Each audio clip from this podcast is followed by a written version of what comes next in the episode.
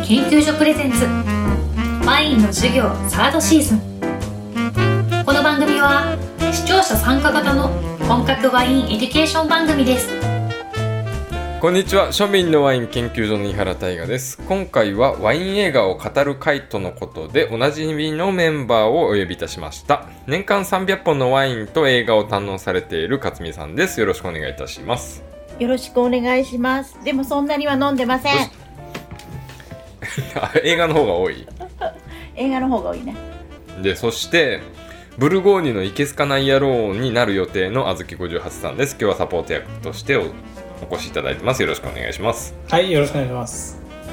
どうですか？いけすかない野郎になってきました？ブルゴーニュの、その、この前のうん。ワイン飲んだ時の感動みたいなものって、やっぱり、なかなかないのかなという感じがしていて、うん、だからやっぱりそうなっちゃうブルゴーニュの生きてる奴らの気持ちはちょっとだけ分かった気がします。う ん全然分かってないじゃないですか だってあれ以降ビールしか飲んでないみたいな話冒頭でしてますからねうんうん、そうそうそう。そこからだからやってはいないけど、でもやっぱりその、うんピノノワールですかね、俺が感動してんのって、うんうんやっぱり。じゃあその、極まってブルゴーニュ以外認めないみたいな人たちの気持ちもまあわからんでもないのかなという。とりあえずあの200本入りのワインセラーは買っといた方がいいですよ。そうですね。でもうね、うん毎年買い溜めてね、やんないといけないそうそうどうした？所長のジュブレ・シャンベルタン開けてるんですよね。うんうん。開けました開けましどうでした？たまああの長文でブログ書いたんでそっち読んでもらおうかなと思って。なるほど。じゃあそっち長読んで。文っつってもまあ3000文字ぐらいですけど。うん勝美さんあんまブルゴーニュ飲まんですよねいや飲みますよ。今もう全然もうそ一応チェックはしてるんですけど忙しいね。もう外ばっかり。外ばっかりか、うん。今回の映画に通じる話が聞けるかなというところなんですが今回の映画はワインコーリングという自然ハワイの生産者を取材したドキュメンタリー映画なんですけどなんか僕も何かの雑誌でピラーって見てて、あのワイン雑誌とかじゃない普通のなんか流行雑誌みたいなのでアマプラで見るならこれみたいな特集組まれてたんですよ。で2019やしおおいいねと思って。でその前になんか「モンドビーノ」っていう映画を僕はまたこれも候補に挙げてて自然ハワイのドキュメンタリーなんですけどただこれが配信がなくて諦めてたところになんかこういう同じコンセプトの映画がアマプラで見れるからいいなと思って。で、えー、と勝美さんと私は3日前ぐらいに見たんですがあずきさんいつ見ました？今日見ました。ではもうあずきさんの率直な意見から聞きましょうか。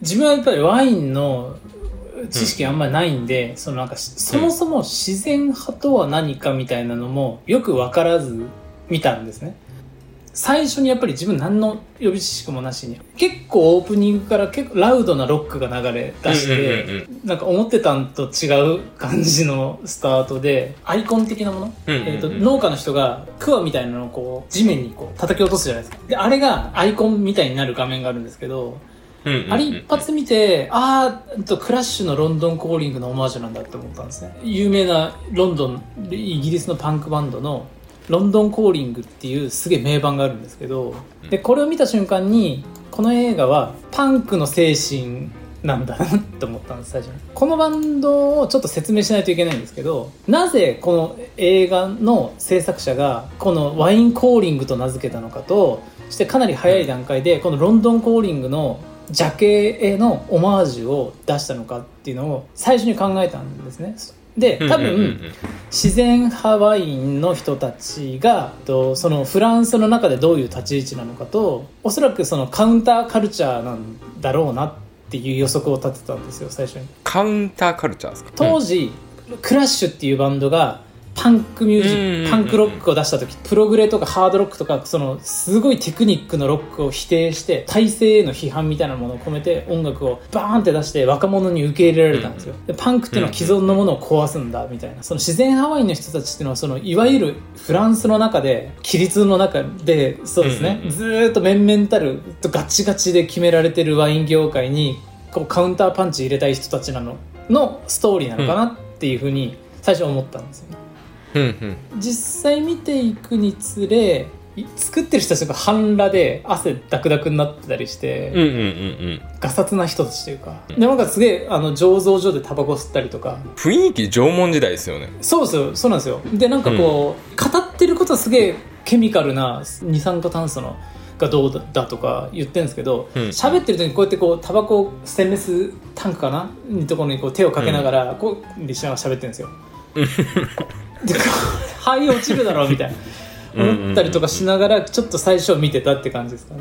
勝美さんどうですか？私私自然派がよう分からへんからごめんなさい。3日前はちゃんと投資で休み休み見ましたけど えーっと2週間ぐらい前に最初に言われて見た時は、何回見ても昼寝をしてしまいました。いろんな、えーっとドキュメンタリー映画があるけどなんていうかな、うん。もうちょっと問題提起があってこうだこうだっていうのがあってやっぱりちょっとき起承転結があるような感じでなんか、だから僕たちはこういうのを訴えたいんだみたいな感じになるとああそういう風な人たちもうちょっとこう入り込めて見れるけど結構ダラダラしててで目が覚めるもあのロックな音楽の時だけ。でちょっとごめんなさい。ちょっと辛かった。映画として見るには1時間半ってちょうどいい尺なんですよ。映画としては90分。うん。もう90分最高と思いながら見たけど体感3時間。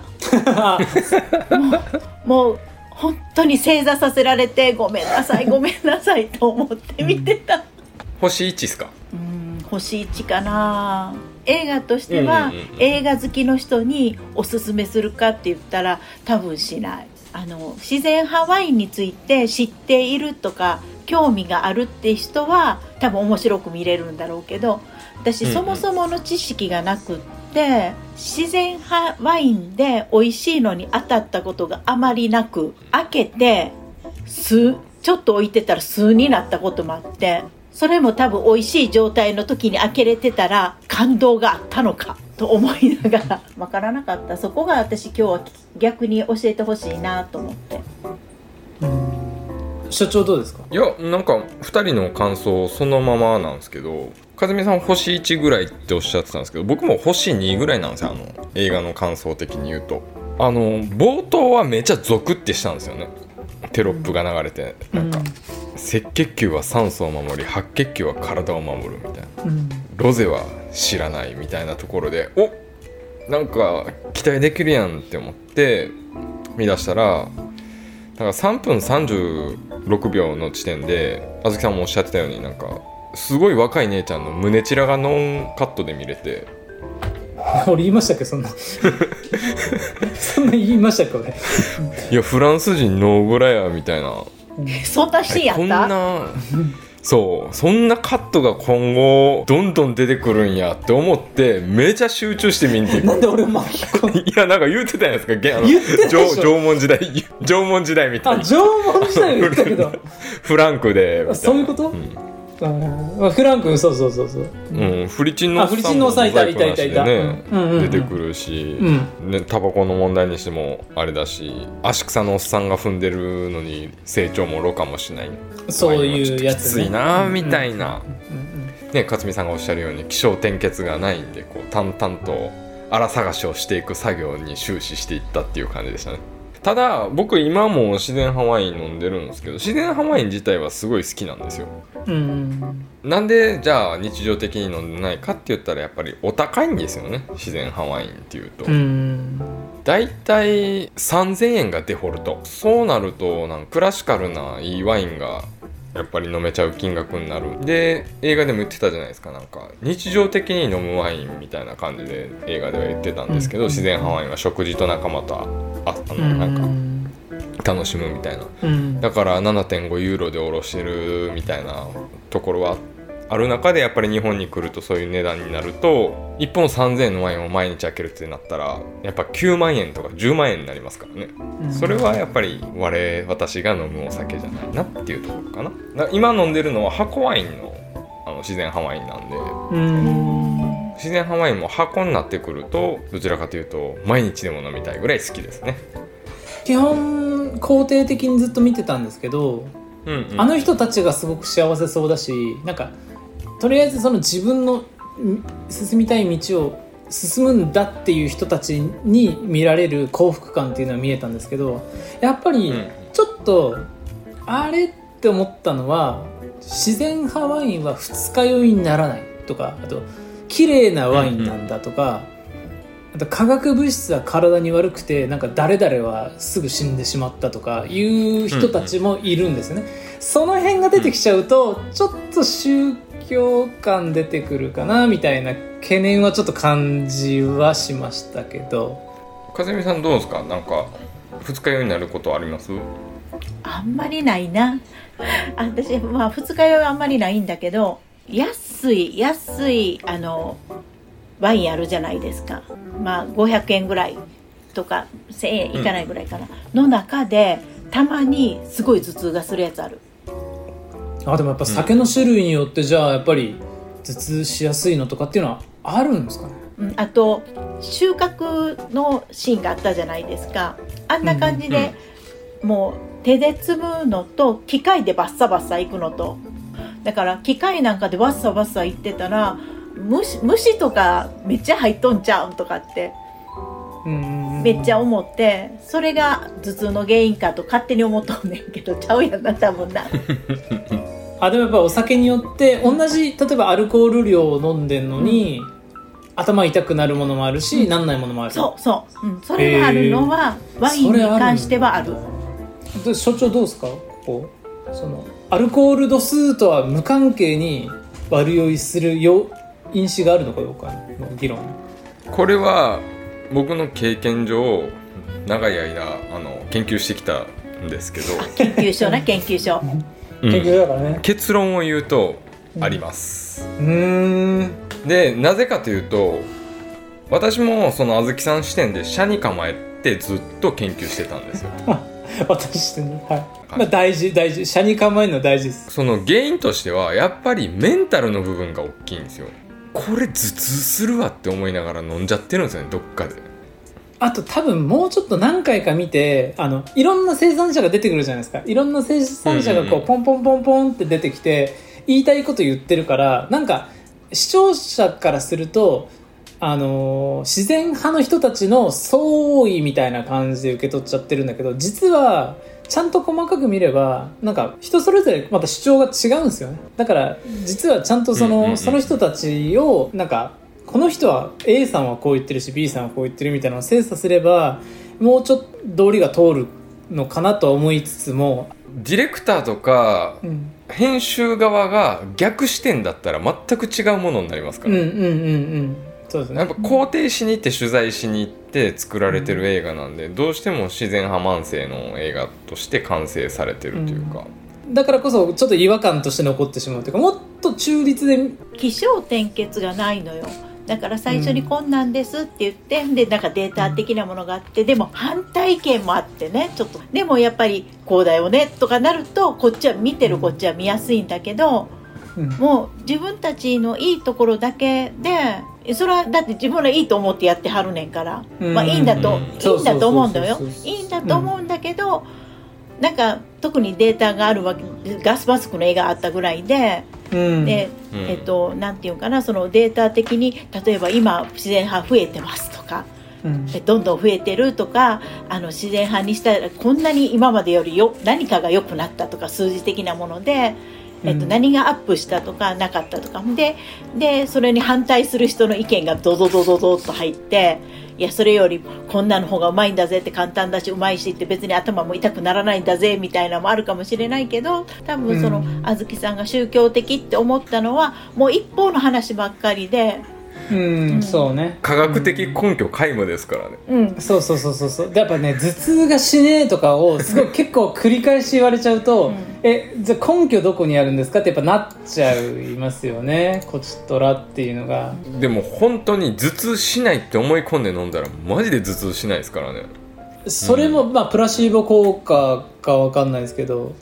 うん。いやプラシーボでかいっすよでかいっすよねでもね。うん。でもインポーターの売り方っすよね。あのちゃんとインポーターさんも言ってたんですけど日本人こういう哲学好きだから売れるんですよねみたいな感じ。でああいましたねあの日本人、うん。あそこに日本人を挟んだのは何やろ？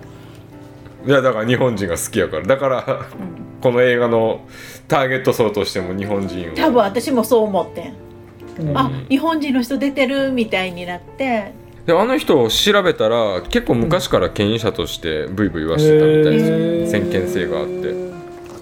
あそうなんだ。フランそう僕も名前メモってたんだけどもうフランス語ペラペラだしえ人相が良かったんですよあの。あそう、うん、確かに確かに。いいいい顔してた。そうそう、ん。優しそうやったし。あ竹下正樹さん？あ本当だ。そうそうそうそうそう。でなんかやっぱり自然派は和食に合うと、和食に合うのすごいんだけどそれは間この人も違いないです。言言ってた。二日酔いにならないってこの人も言ってたんですよほんまですか？っていうのはちょっと俺検証したいですね。いやそれはあの僕断言します。ほんま、まあい。や ほんまですか？ほんならほんまあのえっとほんまですか？所長って二日酔いになる量ってどんぐらいなんですか？ワインって言ったら。1時間に2本。いやそんなのめっちゃ強いなまあまあ飲み方っすよね。飲み方。うん。この辺のなんか論争はちょっと難しいところはありますよね、まあ、おみんな経験してきてますからね。あの、うん。一応僕最初に言ってますけど自然派でも頭痛はなりますからね飲みすぎたら。まあね結局ね。で僕が言ってるその頭痛するワインはあの本当にもう少量でも次の日頭痛いんですよ。あー。へえそれは毒ワインってやつ？そう。そう散々なんか車に構えて否定的なことばっかり言ってたんですけどそれと同じぐらい肯定的な意見ももちろん持ってて一番勉強になったのは開かせる問題ですね。あの、うん。ボトルにぎゅうぎゅうに詰められてこううん。うんうん。窮屈にしてるのに、そう、そのまま開けてすぐ飲むのはナンセンスみたいな表現がすごい秀逸だって、S サイズからいきなりじゃあ XXL サイズからいきなり S サイズにうん。美味しく飲めるわけないじゃないのって言われてまあ確かになと。ううんん。なんか権威者とかよくそんななんか開かせるとかってよく言うくせにワイン会とかでは抜栓して直接注いですぐ意見求めたりするじゃないですか。うんうんうんうん。やっぱりデキャンタ必要やなと思って。うんうんうんうんうんどんなワインでも。どんなワインも。ねうどんなワインでも。どんな安いワインでも。どんななんか高いワインでも若くてもこれ白で白だろうがロゼだろうが。だろうがなんだろうがあの理論は負に落ちた。ねでやっぱりなんかシャンパンとかもうん。開けたてってもう絶対まずいまずいとは言い過ぎだけどわかる。やっぱ本来のポテンシャルの味ではない、待ちきれずに飲んじゃうんですよ。うん。いやでもなんか真ん中とかちょっとなんか最初の方なんか泡が私泡苦手やから泡がバーって出るよりも、うん泡落ち着いたぐらいが一番うまいね。ね。うん。やけどやっぱワイン会とかだったらやっぱ開けて均等に開けたてを注いで6人とかに注いでやっぱその辺やっぱ飲み頃とかをちゃんとあと車の問題言ってたじゃないですか。排気ガスまき散らすとか、うん。馬使うてるやつもおるんですよね。うんうんうんうん。うん。やっぱその辺馬使うてる人のワイン飲みたくなりますよね確かにね。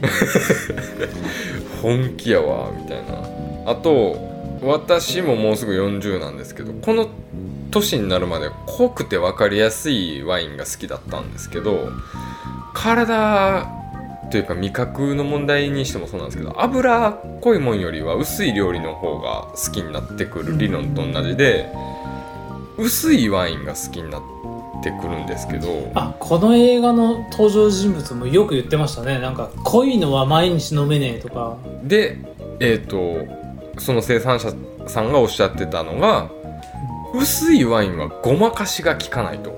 ああ言ってた。それだわと思って。うん。言ってた言ってた。その僕が言ってる常に毒ワイン美味しいワインっていうのはごまかしが効くんですよね。うんうんうん薄いワインってやっぱ水っぽくなっちゃうんですよ。うんでどうしてもその美味しい薄いワインって癖がないワインネガティブがないに逃げちゃうんですよね。うん。薄いいいワインっていうのは。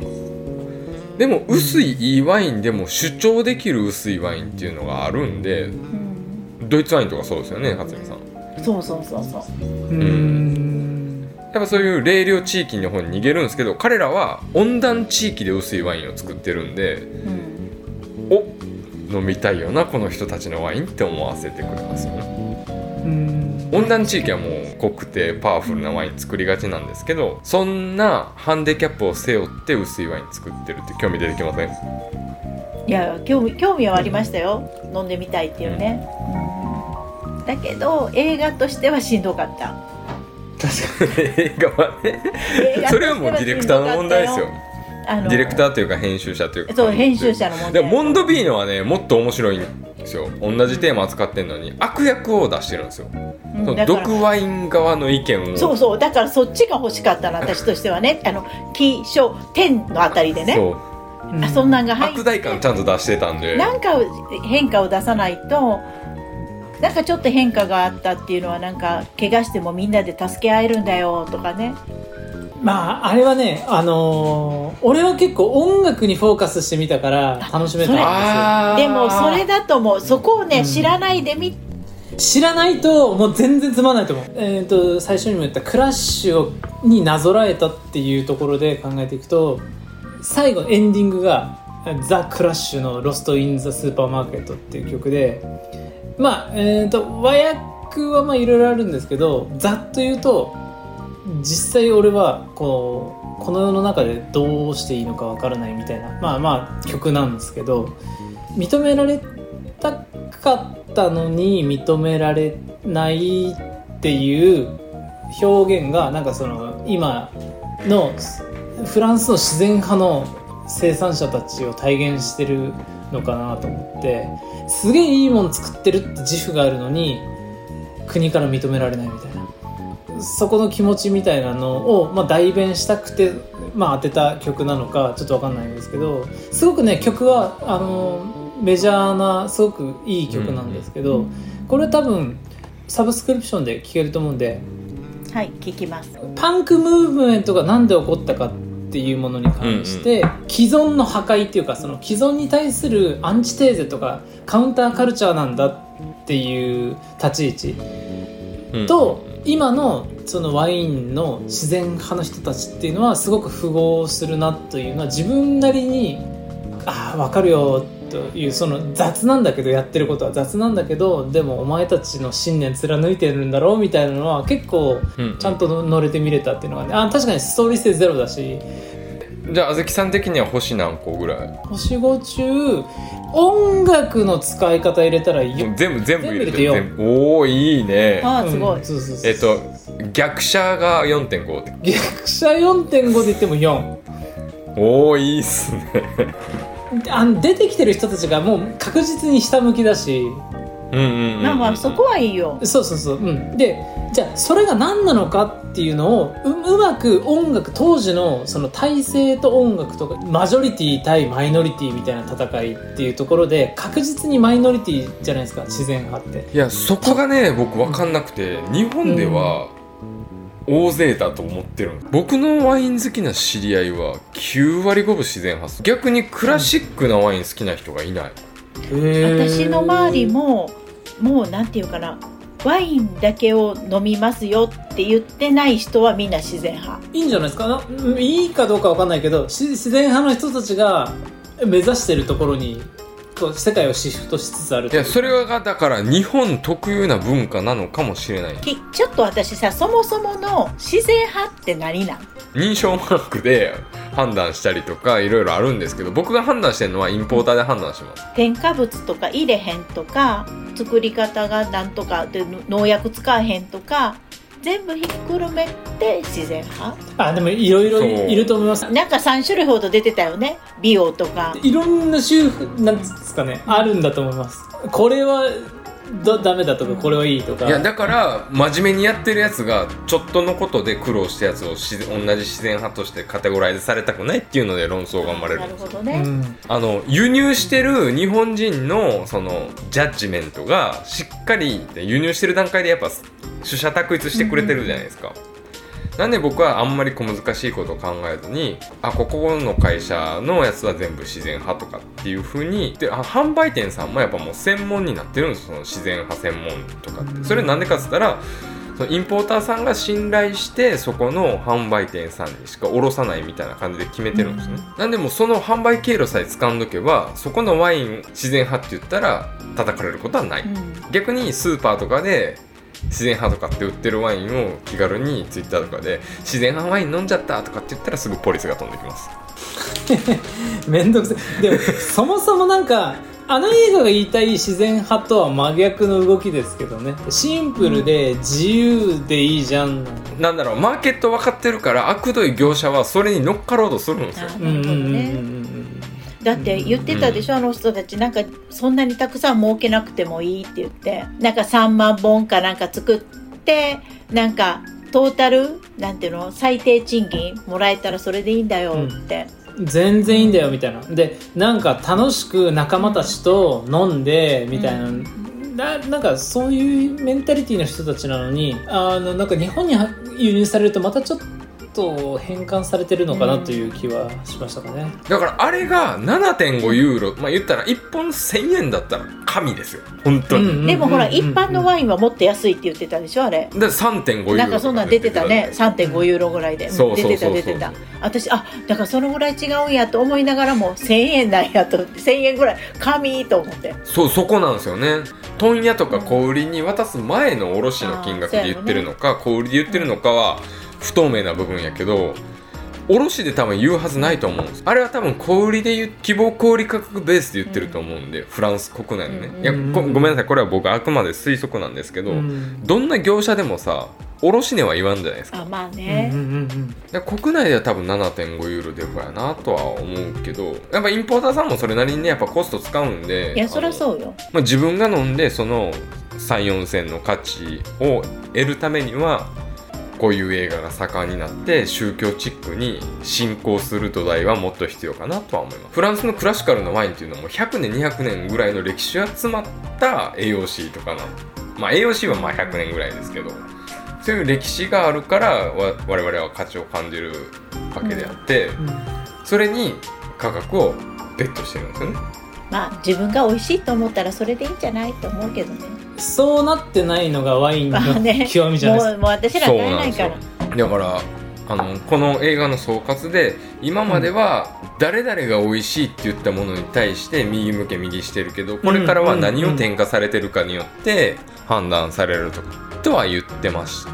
自然派ワインの知識もないし、まあ、ワインの知識もそもそもないんですけど、結局音楽がかなり印象的だったんでパンクとかあとスカレゲエ R&B とかっていうところの音楽をずっとセレクトされていて、いわゆるワインのイメージとは真逆の音楽っていうかワインって飲む時どうですか？かずみさんクラシックとかじゃないですか？私何にも聞かない。映画見てるから。本当？あそうかそうか。勝手な自分のイメージだったんですけどワイン飲む時ってクラシックとかジャズとかボサノバとか勝手に思ってたんですけど、私もそのイメージだけど自然派ワイン好きな人はうん。やっぱレゲエっぽい格好してロハスな。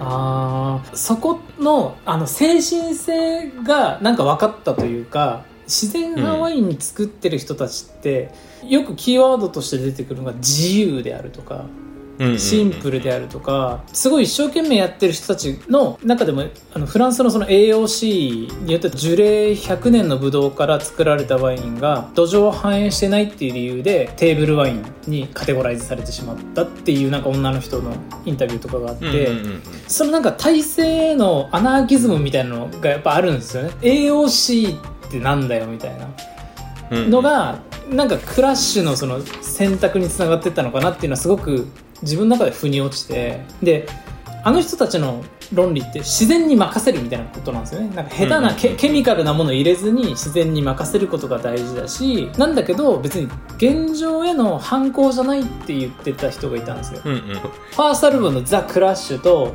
あのサードアルバムの「ロンドン・コーリング」っていうのがあって明らかに音楽性が違うんですよ。もうファーストは完全バリバリパンクなんですよ。だけどサードになってた時にそれぞれのあのルーツに持ってた音楽をちゃんと取り入れるんですよスカとかレゲエとかジャズとかを取り入れてすげえ幅広い音楽性を取り込んだサードがめちゃくちゃ売れるんですよ。ファーストのザ・クラッシュを使わずにサードのロンドンコーリングをになぞらえたっていうのは、まあ、そういうことなのかな。んかみんな違ってみんないいんだよっていうのを多分言いたかったのかなっていう。なんかめっちゃアルバム聴きたくなってきた。それもともと知ってた知識ですか？えそんな有名なバンドなんです？クラッシュは有名です。めっちゃ有名です。えオアシスとどっちが有どっちも有名。だけど。名えマジで？マジで？それぐらいのレベルなんや。レベル有名。あ多分ね年齢にもよるのか。音楽好きだったら絶対知ってるはずマジか。恥ずかしい。いや絶対恥ずかしくない。僕恥ずかしくない。けどやクラシックとジャズしか聴かんから分からんかったんですあでもそれでいいんですよ。だ逆にここに一石を投じたっていう意味ではすごくいい映画だなって俺は思っていてその、うん。絶対クラシックとか流したくなると思うんですよね。だけどあえてこういうララウドなパンクとかあとスカレゲエうんうんで一貫してプログレとかいうのが流れてないんですよねこの映画で。っていうことはやっぱりこの制作者サウンドクリエイターはやっぱりこの自然派に対してそのパンクの精神性を感じたんだろうなっていう作り方。今日初見で見てようそこまでまとめましたね ちょっとわかんないですよ。わかんないけど、うんでも音楽に特化してるのはもう誰が見てもい。や分かりませんでしたよ。昼寝したんだから、いやもう僕も全然わからんかった。僕もあれステマステマ映画かと思ったもん、3分36秒で胸血が出ますとか言ってどこまでアホやねんみたいな感じですよね。えそれそれ私全然気がつでもあのおじさんのシーンはな3回ぐらい見てあげた。フルチン？あフルチンね。3回見るんだ一応。一応なはい。では本日の相手は井原大河と。克実と。あずき58でした。ありがとうあございます。りがとうございますありがとうございました。ワインの授業サードシーズンは不定期配信です。番組への参加方法などは概要欄のリンクからご確認くださいませ